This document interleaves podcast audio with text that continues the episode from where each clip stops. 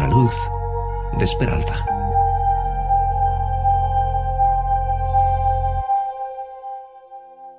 Leo en Salmo 8, 3 y 4. Cuando veo tus cielos, obra de tus dedos, la luna y las estrellas que tú formaste, digo, ¿qué es el hombre para que tengas de él memoria y el Hijo del Hombre para que lo visites? Cuando la ciencia de la astronomía entró en el siglo XX, comenzamos a hacer algunos descubrimientos destacados, incluyendo el hecho de que el universo es muchísimo más grande de lo que pensábamos.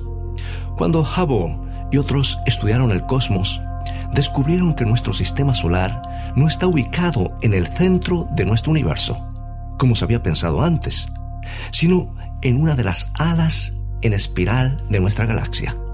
Entonces, para que nuestro planeta pareciera aún más insignificante, descubrimos que nuestra galaxia es solo una entre billones que están desparramadas por todo el universo somos una manchita que jamás sería advertida si nadie la señalara.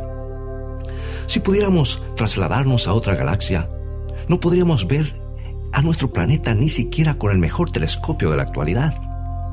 Pero con la arrogancia típica del siglo XXI, algunos asumen que acabamos de descubrir la inmensidad de nuestro universo y que nuestros antepasados tenían visiones simplistas y estrechas del funcionamiento del cielo. Pero no debemos olvidar que nuestros antepasados no tenían televisión ni internet, por lo que pasaban sus noches estudiando el cielo nocturno. Y si hubiésemos podido compartir junto a ellos en una noche estrellada, muchos nos hubiéramos sentido ignorantes al oírlos hablar y verlos soñar cosas que jamás hemos visto.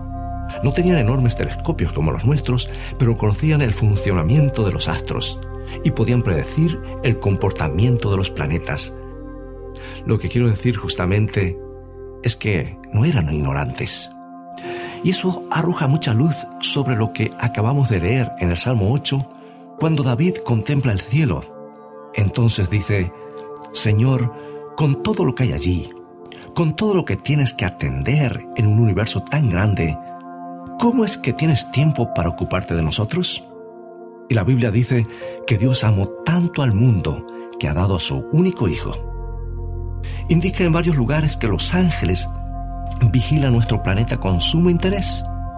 Y por supuesto, David nos dice que Dios está atento a la raza humana. Entonces, no importa cuán grande sea el universo, ni cuán pequeño resulte ser nuestro planeta, estamos en el centro del universo de Dios. Y tú estás en el centro de su atención ahora mismo. Y saber el valor que Dios le da a tu vida por encima de todas las cosas que podrían estar ocupando su atención, te dará una perspectiva distinta de la vida. Por eso, hoy puedes salir a la calle y vivir como quien está en el centro de atención divina, no de una manera orgullosa o arrogante, sino con humildad.